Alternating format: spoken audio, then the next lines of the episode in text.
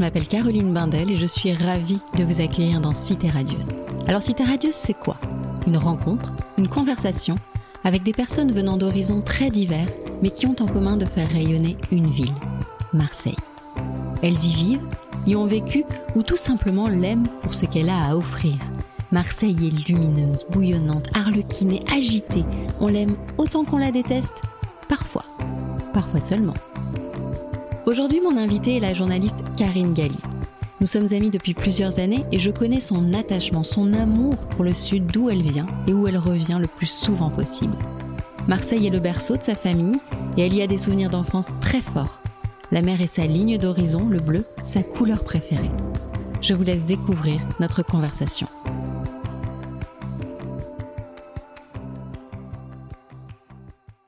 Salut Karine. Salut Caro. Alors je suis ravie que tu aies accepté mon invitation. Avec plaisir. Avant de commencer, pour que les choses soient claires, il sera évidemment question de Marseille dans cet épisode.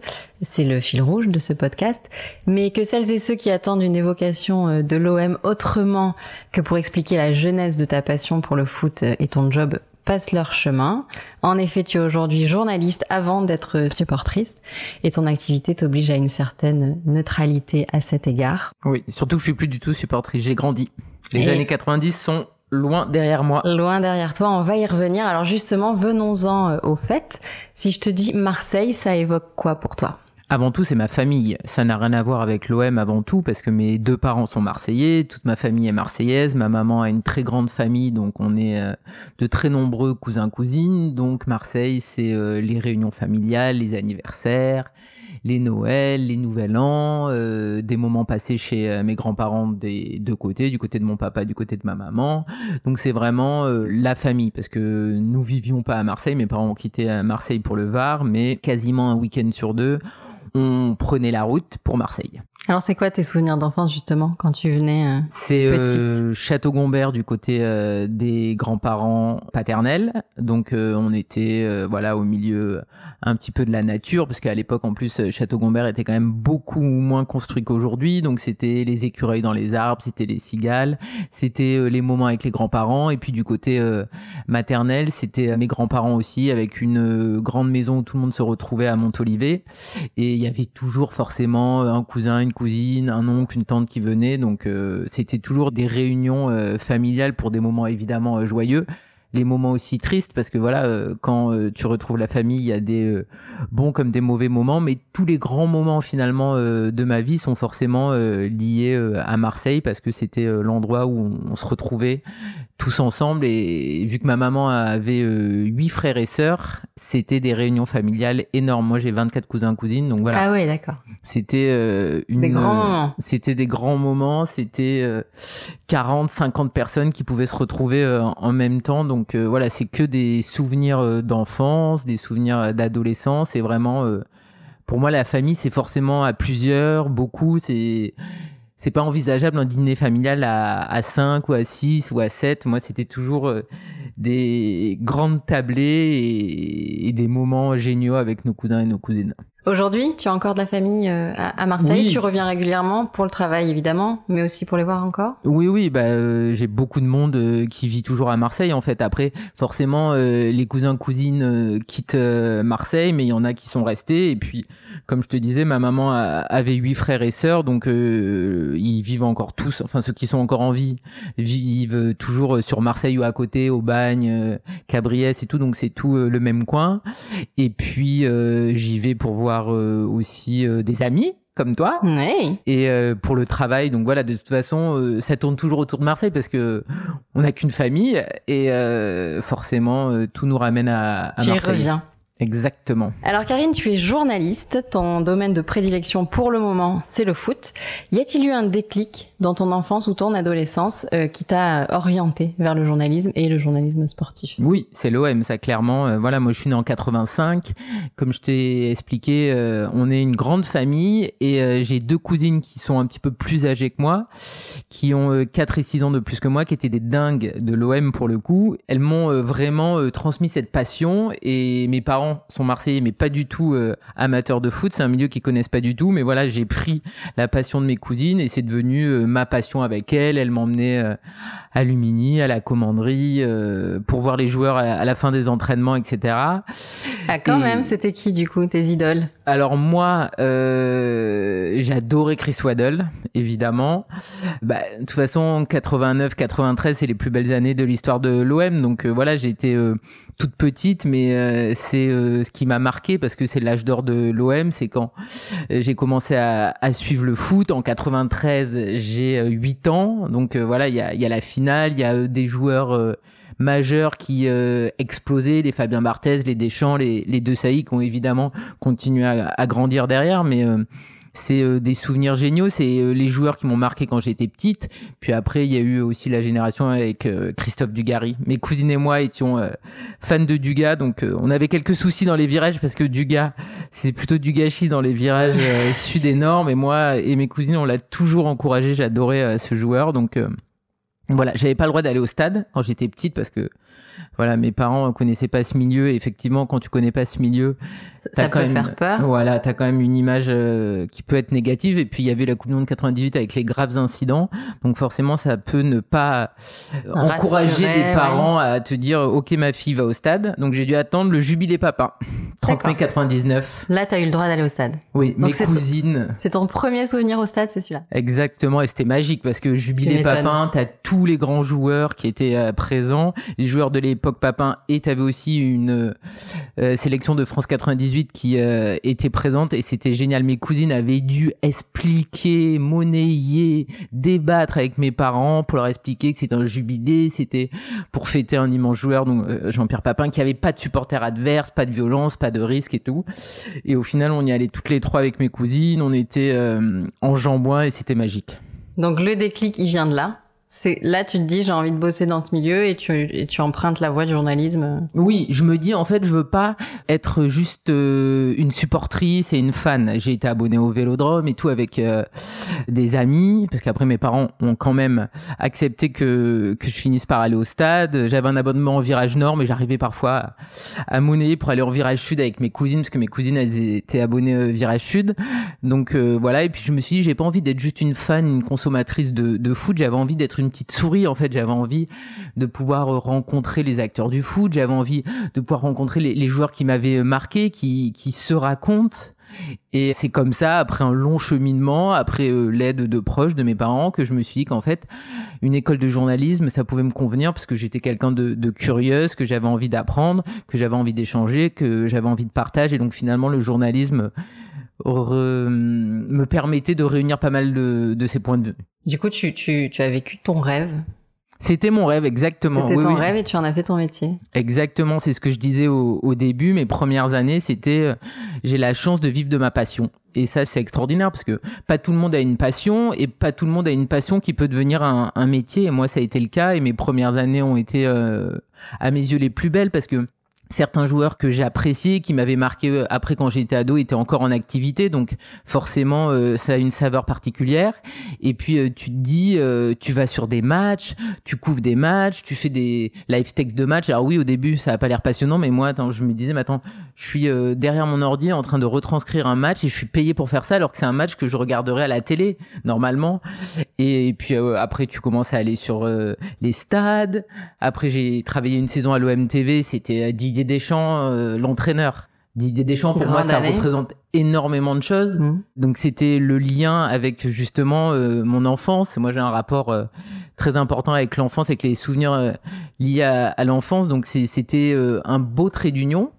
Et, j'ai eu la chance après de couvrir la Ligue 2, de, de découvrir des joueurs qui n'étaient pas encore médiatisés. Et j'ai quasiment rencontré tous les joueurs de, de France 98. J'ai même travaillé avec certains c'est magique. Euh, L'OM 93, c'est pareil. J'ai, j'ai des souvenirs avec des joueurs que j'ai adorés.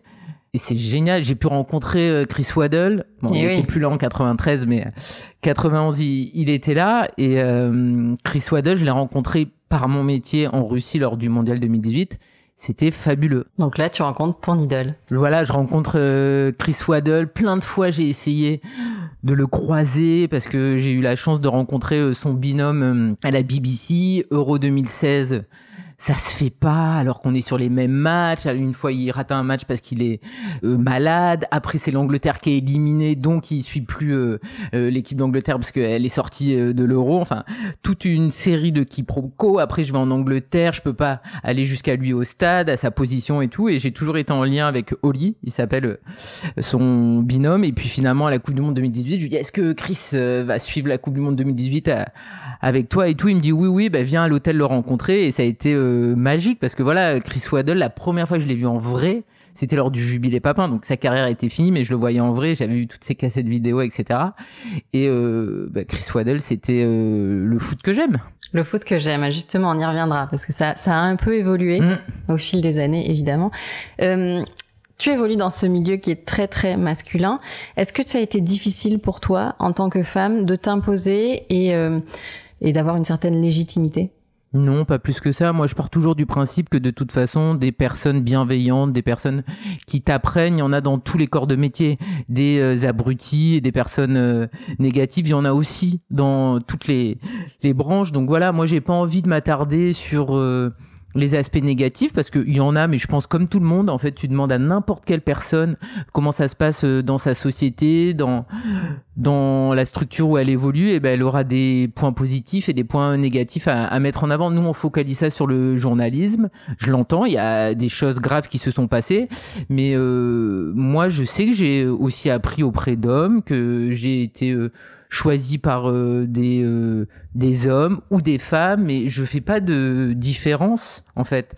Je pars du principe que le plus important c'est que les gens qui m'ont fait confiance qui m'ont donné une opportunité soient satisfaits et soient euh, contents de me l'avoir donné. Voilà. Après la vie des gens je m'en moque complètement. Moi c'est la vie de mes parents.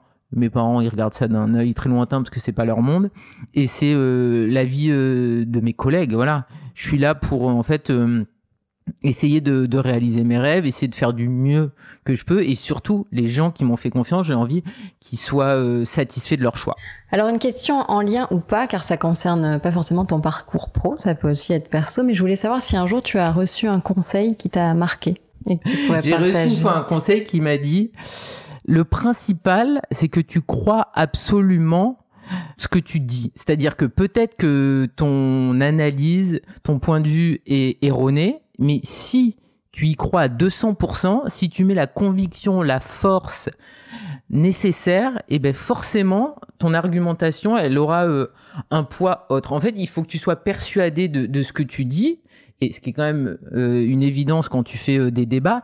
Mon point de vue, il n'est pas forcément juste, mais moi, si je le défends, c'est parce que je pense qu'il est, juste. Je pense qu'il est construit, qu'il est étayé et qu'il mérite en tout cas d'être potentiellement euh, débattu et étudié. La personne en face aura peut-être pas le même point de vue que moi et je l'entends très bien, mais en tout cas, moi, il faut que je sois convaincu de la pertinence de ce que je vais dire et que ce que je dis, c'est vrai. C'est peut-être pas vrai, mais moi, il faut que ça soit ma conviction euh, personnelle. Et en fait, euh, j'y repense souvent parce que la personne qui m'avait sorti cette phrase finalement a, a raison parce qu'en fait effectivement, euh, j'ai peut-être tort, j'ai peut-être raison, la personne avec qui je débat a peut-être tort ou a, peut-être raison, mais si tu es convaincu de ce que tu dis, il y a quand même un, poids qui est plus important, forcément. Alors, on te sent quand même toujours euh, très enthousiaste quand tu défends tes points de vue, justement. Ceux qui te suivent à l'écran le, le, savent, tu lâches pas grand-chose.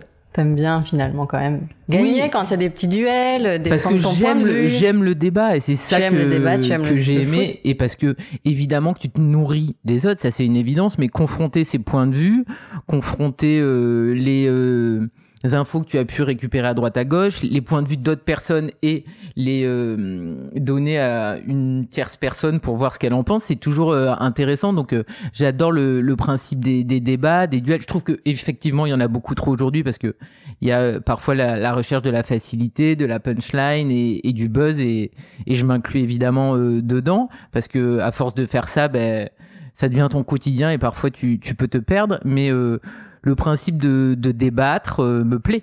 Mm. Donc ça, ça t'a pas lâché. En revanche, au fil des années, ce qui était ton rêve au début bah, est devenu ton job, tout simplement. Et du coup, peut-être que tu ressens une certaine euh, lassitude aujourd'hui. Comment tu pourrais expliquer ça? Ou est-ce que le fait d'être passé de l'autre côté et de toucher du doigt justement cet univers qui te fascinait euh, tant que tu n'étais que spectatrice, T'as un peu déçu, comment tu dirais? Peut-être pas déçu, mais évidemment, quand tu euh, découvres certains aspects de l'intérieur, ben il y a des rêves de gosse euh, qui se fracassent. C'est logique, c'est normal parce que t'as une vision euh, quand t'es enfant qui est pas forcément une vision très juste, mais que moi j'adore. Regarder quelque chose avec des yeux d'enfant et avec une certaine fraîcheur, c'est beau, mais c'est pas forcément la réalité. Et quand tu rencontres des acteurs du foot, que ça soit des entraîneurs, des joueurs, des directeurs sportifs, des présidents, des agents ou tous les gens qui euh, gravitent autour euh, du monde du foot, bah évidemment, euh, tu découvres que c'est pas un, monde tout rose. Alors tu le sais parce qu'on te le dit, mais en fait, quand tu es confronté à ça, tu peux prendre parfois une petite claque. Et puis parce que forcément, moi j'ai grandi, j'ai 35 ans et je te disais, il y a des joueurs qui m'ont marqué, il y a des joueurs que j'ai vus sur les terrains et que je suivais lorsque j'étais plus jeune et que j'avais encore un autre regard. Et euh, à 35 ans, en fait, j'ai du mal à, à m'extasier sur un, gamin de 19 ans ou de 20 ans parce que euh, bah parce que j'ai vieilli, je crois. Alors évidemment, il y a des joueurs qui me plaisent encore. Et euh, quand je vois, euh, bah voilà, un David Silva, il est en fin de carrière, mais quand je vois un David Silva sur un terrain, c'est toujours euh, un régal. Ou quand je vois un Bernardo Silva, même s'il a la tête à l'envers euh, depuis un, un moment, c'est des joueurs qui te procurent quelque chose, mais c'est pas la même chose parce que ils, ils ont pas de lien avec mon enfance, avec mon mhm. adolescence, avec des souvenirs euh, que j'ai eu lorsque j'étais pas journaliste. Donc voilà, c'est ça finalement qui est dur. Et puis de de toute façon, quand tu es euh, confronté à, à, ce métier, il y a forcément les excès des réseaux sociaux, les excès de soi-disant des, des, supporters, et ça, en fait, euh, ça te fait prendre énormément de recul. Enfin, en tout cas, moi, c'est mon cas, oui, bien sûr. Si, si ça s'arrêtait de, demain, si tu changeais euh, de voie, si tu devenais journaliste, je sais pas, voyage euh, au hasard. Quelle belle idée. quelle bonne idée. Euh, Est-ce que tu resterais spectatrice du foot, tu penses? Il y a toujours des choses qui me touchent, forcément. C'est-à-dire que par exemple, euh, bah, la Juventus cet été, ils ont confié leur équipe première à Andrea Pirlo. Andrea Pirlo, c'est un joueur qui me parle, donc forcément j'ai envie de voir ce que ça donne. L'équipe de France, c'est Deschamps qui est sélectionneur, donc bah, ça me parle. Peut-être que demain, euh, Iker Casillas, euh, gardien de but, va devenir euh, entraîneur du Real Madrid. Enfin, je te dis n'importe quoi, et ça me touchera. Et, et j'aurais envie de voir ce que sont devenus ces joueurs qui m'ont marqué enfant, mais je serai pas la même consommatrice, ça c'est sûr, parce que là aujourd'hui on consomme énormément de matchs, on voit des matchs aussi de piètre qualité parfois, c'est la réalité, et donc il euh, n'y a pas euh, la même saveur. Mais demain tu me dis euh, tu peux aller à Hansfield, évidemment avec les copes pleins et pas en période de Covid, j'y vais tout de suite parce que je suis jamais allé à Hansfield et j'ai envie de voir le stade des Reds plein. Donc voilà. Mais j'aurai une consommation autre, ça c'est sûr. Alors, on va en revenir euh, au sud, à ton sud que mm. tu aimes tant, que tu défends et que tu mets souvent à l'honneur sur les réseaux sociaux d'ailleurs. Euh, toi qui vis à Paris depuis pas mal d'années maintenant, qu'est-ce qui te manque du sud quand tu es là-bas? Euh, Tout. Bah déjà le sud c'est la famille, c'est mes parents, c'est euh, mes racines et pour moi j'ai du mal à dire que je vis à Paris. Oui, j'exerce la majeure partie de mon temps euh, à Paris, mais euh, pour moi, chez moi, c'est toujours le sud. Quand je dis je rentre à la maison, je rentre dans le sud, chez moi, et c'est des couleurs, forcément, le bleu, le blanc. Alors tout le monde va me dire c'est les couleurs de l'OM, mais pour moi, c'est les plus belles couleurs, parce que le bleu, c'est la mer, c'est le ciel, euh, le blanc, euh, c'est la pureté, le bleu et le blanc, bah, je trouve ça magnifique. C'est des odeurs, c'est le jardin, c'est l'espace, parce que moi, j'ai toujours vécu avec euh, de l'espace et euh, bah, Paris c'est l'inverse. Évidemment c'est des euh, petits logements c'est le métro. Voilà Paris ça a plein d'avantages mais moi je reste une fille du sud. Je suis la plus heureuse du monde d'avoir grandi dans un petit village parce que moi j'ai grandi à, à Gassin et t'as une une insouciance incroyable et t'as une qualité de vie qui est qui est fabuleuse et que j'ai adoré depuis Paris et depuis un certain nombre d'années, tu l'as vu évoluer comment Marseille? Alors quand j'étais petite, je me souviens, euh, et mon père à chaque fois il me dit ça, dès qu'il y a un problème au JT, c'est Marseille, t'es à peu près sûr. Hein. Genre un, immeuble insalubre, Marseille, trafic de drogue, Marseille, augmentation des cambriolages, Marseille. Je caricature, mais il y avait quand même beaucoup de ça quand j'étais petite. Beaucoup, oui. Et moi, j'adorais Jean-Pierre Foucault, parce que même s'il vit pas à Marseille, c'est un emblème et c'est un personnage qui représente Marseille, qui représente le Sud. Donc j'adorais à chaque fois, parce qu'en plus Jean-Pierre Foucault à l'époque était quand même très présent euh, sur TF1 et à chaque fois que Jean-Pierre Foucault euh, parlait, c'était pour euh, donner une image positive de Marseille. Donc ça, j'aimais ça et j'adorais Jean-Pierre Foucault et, ça m'énervait à chaque fois que on mette l'accent sur des choses négatives de Marseille. Mais maintenant, bah, évidemment, j'ai j'ai plus le même regard parce que déjà Marseille a beaucoup changé. Alors il y a toujours quand même beaucoup de reportages au JT où il y a un souci Marseille. Pas faux. Mais c'est une ville qui s'est quand même énormément euh, euh, ouverte au tourisme. Il y a énormément euh, de, touristes. Il y a beaucoup de gens qui, viennent, qui en partent. Il y a aussi beaucoup d'excès. Donc euh, voilà, euh, à la fois quand tu dis que tu viens du sud et que tes parents sont originaires de Marseille, il y a des gens qui te disent ah c'est fabuleux Marseille, j'ai passé un week-end de rêve. En, l'espace d'une demi-heure, tu passes du centre-ville euh, au Calanque. Évidemment, tu vois ça dans très très peu d'endroits. Et à côté de ça, ben, c'est une ville qui est pleine d'excès, qui est qui est pleine de cris, de couleurs, etc. Donc c'est une ville quand tu parles aux Marseillais qui vivent, qui te dit qu'elle est épuisante parce que tu l'aimes que tu es content d'y être, mais elle t'épuise au quotidien parce qu'il y a tout, euh, toute cette euh, folie, entre guillemets, qui, qui l'entoure, mais ça fait évidemment son charme. Donc euh, voilà, après, c'est toujours trouver une balance, un équilibre. Donc ton port d'attache, on l'a bien compris, ça reste le sud. Il n'empêche qu'une de tes grandes passions, les voyages. Ça nous fait un point pas commun. du coup. Un petit souci avec l'avion. Voilà, léger, mais peut-être que ça va s'arranger. Euh, ça aussi, donc on le découvre entre suivants, euh, notamment sur euh, sur Instagram. Qu'est-ce que ça t'apporte? Parce que ça a l'air essentiel euh, à, à, ton bien-être. là, je, je, sais que tu en souffres un peu euh, pendant cette période particulière. Mais j'adore ça. En fait, là, pour descendre euh, à Nice, parce que j'étais sur un match à Monaco au début, j'ai pris l'avion et ça faisait quasiment un mois que j'avais pas pris l'avion et j'avais l'impression d'être perdu à l'aéroport. Alors que moi, l'aéroport, c'est un endroit que j'adore.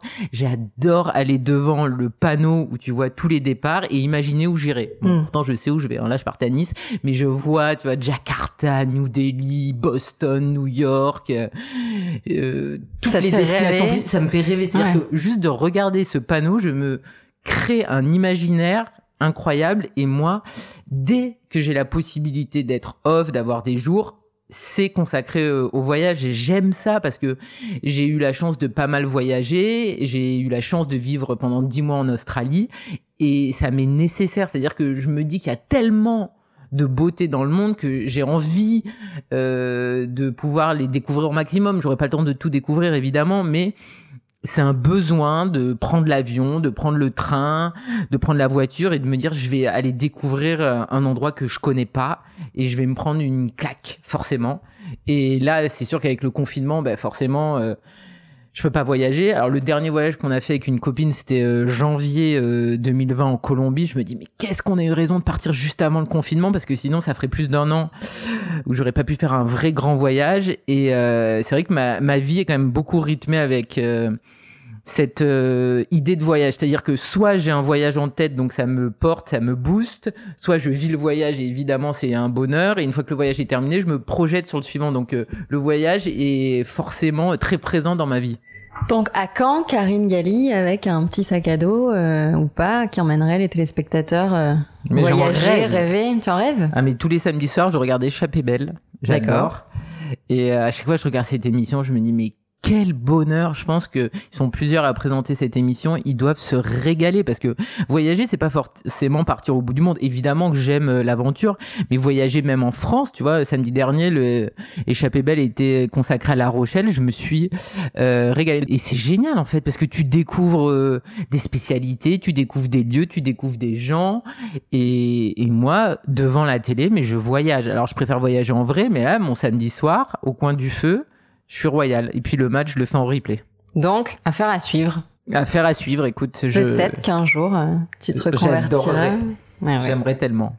Alors, tu suis fidèlement Cité Radieuse depuis le début et je te remercie d'ailleurs d'être toujours là pour en parler euh, autour de toi. Toujours parce que tu as eu une idée une brillante idée bien avant que les podcasts soient finalement euh, à la mode. Et toi, tu es une amoureuse de Marseille, tu n'es pas Mhm. marseillaise, mais tu es une marseillaise d'adoption, et tu as toujours voulu euh, montrer un beau visage de Marseille et un autre visage de Marseille, et, et c'est bien. Et en plus, si t'es radieuse, forcément, ça a plusieurs euh, euh, connotations, mais le côté radieux, c'est une vérité. Marseille, c'est une ville qui irradie Ouais. d'une certaine façon, Qui Et- peut être radieuse. qui peut être radieuse, effectivement. C'est vrai. Donc, à titre perso, qui aimerais-tu entendre à mon micro? On en profite, on lance un appel. Bah, qui j'aimerais entendre à ton micro? Je sais que tu l'as fait, mais il y a Jean-Pierre Foucault Mhm. que j'avais écouté parce que c'est vrai que Jean-Pierre Foucault, voilà, c'était euh, l'homme des médias qui donnait une belle image de Marseille quand j'étais petite et, et j'appréciais euh, ce qu'il laissait euh, transparaître. Après, euh, bah Chris Waddle. Bon, après, il parle encore un peu français, pas top top, donc ça serait compliqué. Mais euh, Chris Waddle ou euh, je te dirais euh, des personnes qui essayent tout simplement en fait euh, d'œuvrer pour que Marseille euh, reste belle, parce que c'est une très belle ville et il faut euh, la préserver. Certains essayent de l'abîmer, mais beaucoup essayent de la préserver. Donc euh, voilà, des, des gens qui au quotidien œuvrent pour que Marseille euh, reste belle. Et ils sont nombreux. Alors aujourd'hui, quand tu viens, c'est principalement, donc on le disait, hein, pour couvrir des matchs ou, ou rejoindre ta famille. Donc c'est souvent un peu en coup de vin, mais y a-tu quand même euh, des adresses fétiches à Marseille pour déjeuner, pour faire du shopping ou autre?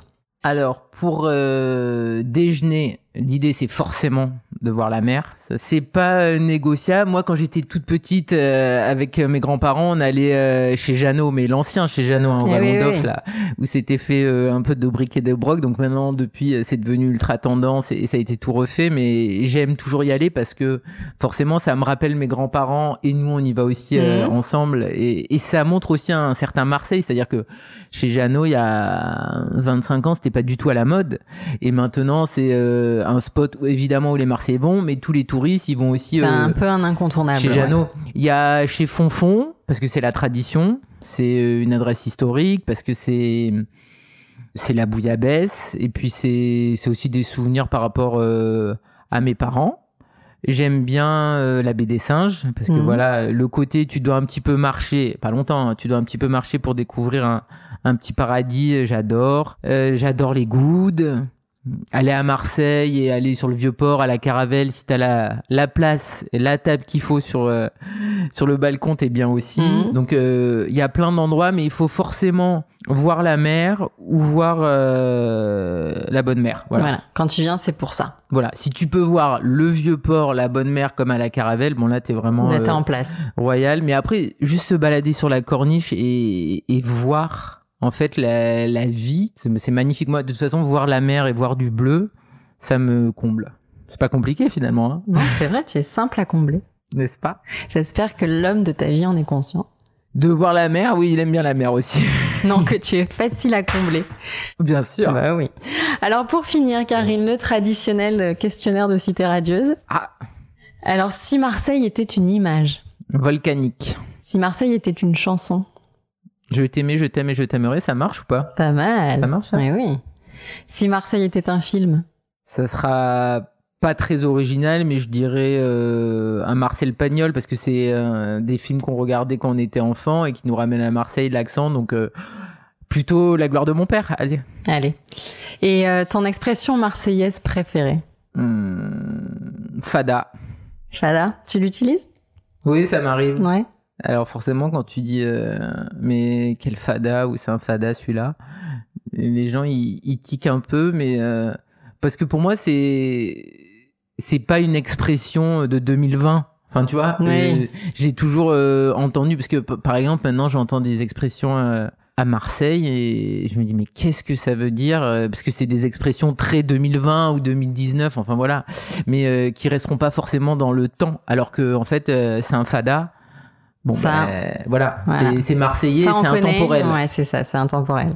donc fada Donc Fada, merci beaucoup Karine. merci à toi Je rappelle qu'on peut te voir sur la chaîne l'équipe EM6 exactement et j'espère très prochainement sur une chaîne de voyage, d'évasion. euh, Ouais. L'appel est lancé. c'est magnifique on part en voyage je suis partante C'est parti. Et à vous qui nous écoutez, merci de votre fidélité, de vos mots toujours bienveillants. N'hésitez pas à vous abonner au podcast sur votre plateforme d'écoute préférée et parlez-en autour de vous, c'est important, ça compte. Merci beaucoup, à la prochaine fois et d'ici là, portez-vous bien.